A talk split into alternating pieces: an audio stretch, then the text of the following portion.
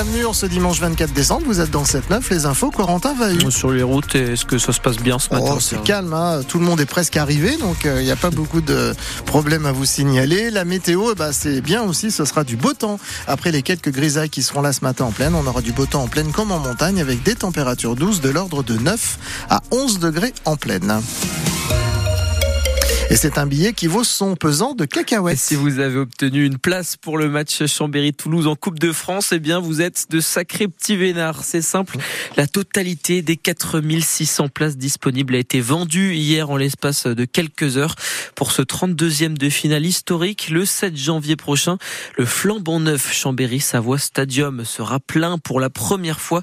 Il y en a qui vont avoir un beau cadeau sous le sapin, Margot Longeroche. Victoire était là à l'ouverture de la billetterie en début d'après-midi. Je suis arrivée 13h30, j'étais déjà au milieu du parking. Je me suis dit ça va être compliqué. J'ai vu un ami qui sortait qui m'a dit il reste 400 places. J'étais un peu en panique. La supportrice de Chambéry est soulagée, elle a ses 4 places. On est passionné de foot et qu'on va aller voir un match entre copines. La Coupe de France en général, on y est. Ghislaine aussi a réussi à avoir une place qu'elle mettra sous le sapin. C'est pour faire plaisir à mon petit-fils. Ce sera pour lui offrir en plus pour la Noël. Oui. D'autres n'ont pas eu autant de chance comme Mike. Il est coach au club de la mode Servolex. C'est la seule permanence qu'il y a eu en premier pour le public et puis euh, malheureusement déjà plus de place quoi. On est un peu désolé de pas pouvoir participer à la fête qu'il va y avoir et euh, pour le, la ville de Chambéry et le public qui voulait se déplacer, c'est vraiment dommage. À l'ouverture au grand public, il ne restait qu'environ 700 places sur les 4200 en vente. Les bénévoles de la billetterie tentent de l'expliquer au-dessus. Mathilde Landau en charge de la vente. On a un nombre de places qui a été réservé à nos licenciés et à nos partenaires. On a aussi un nombre de places à donner au club visiteur qui est le Toulouse FC. Donc ce matin, voilà, les dernières places sont parties auprès de nos licenciés et cet après-midi auprès du grand public. Elle se réjouit d'organiser un match de foot au Chambéry-Savoie Stadium pour la première fois à guichet fermé. Et si vous n'avez pas décroché le précieux sésame, vous ferez peut-être le choix de vivre ce match avec nous.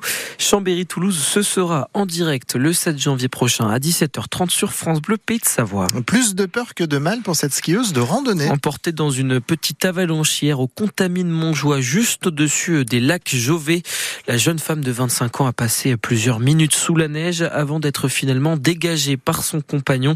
Elle est indemne, mais a été transportée à l'hôpital de Salange pour des examens complémentaires. Attention au risque avalanche de 3 sur 5 aujourd'hui sur plusieurs de nos massifs comme le Mont Blanc, le Beaufortin ou encore la Maurienne.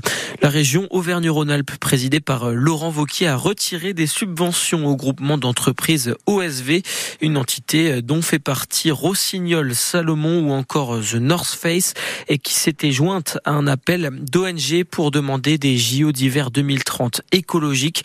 On rappelle que ces Jeux ont de grandes chances de se dérouler dans les Alpes françaises et que la candidature est portée notamment par la région Aura.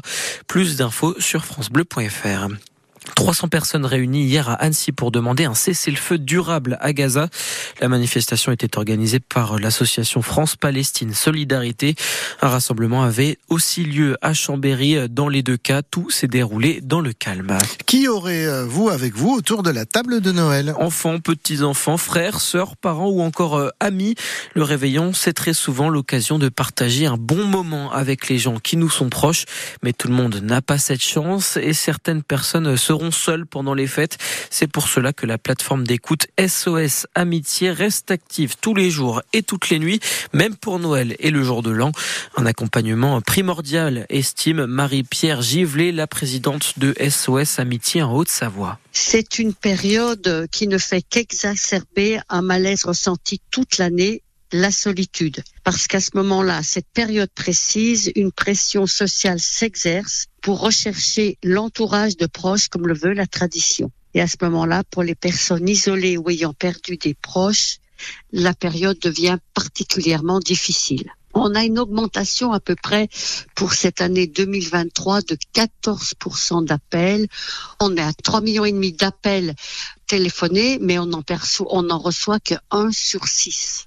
Malheureusement, on ne peut en prendre que 1 sur 6 par manque d'écoutants.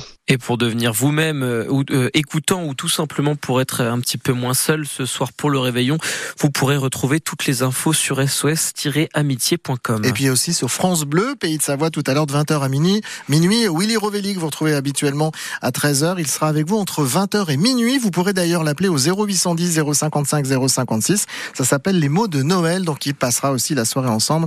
Bah oui, Willy Rovelli, notre ami euh, originaire de Haute-Savoie. Et il n'y a pas que les bénévoles de SOS Amitié qui seront sur le pont ce soir. Un réveillon au boulot pour ceux qui nous soignent ou nous protègent, personnel de santé dans les hôpitaux ou les EHPAD, gendarmes, policiers. C'est le cas aussi euh, des pompiers.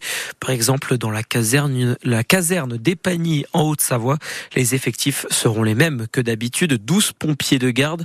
Mais la nuit ne sera pas tout à fait euh, comme les autres, à en croire l'adjudant-chef Michael Plessis on n'est pas avec nos familles, donc euh, du coup on essaye de, de faire un, un, petit repas amélioré pour le réveillon avec euh, toute la garde, bien sûr. On essaye de, fois de, de se faire des petits cadeaux. euh, Enfin voilà, on se met une, certaine somme et on tire au sort avec qui on va l'offrir. Et puis euh, après, ben, en fonction de l'activité opérationnelle, ben on s'adapte. Il y a des nuits qui vont être qui sont relativement calmes parce que bon bah c'est Noël, tout le monde, il y a beaucoup de gens qui restent sur place maintenant.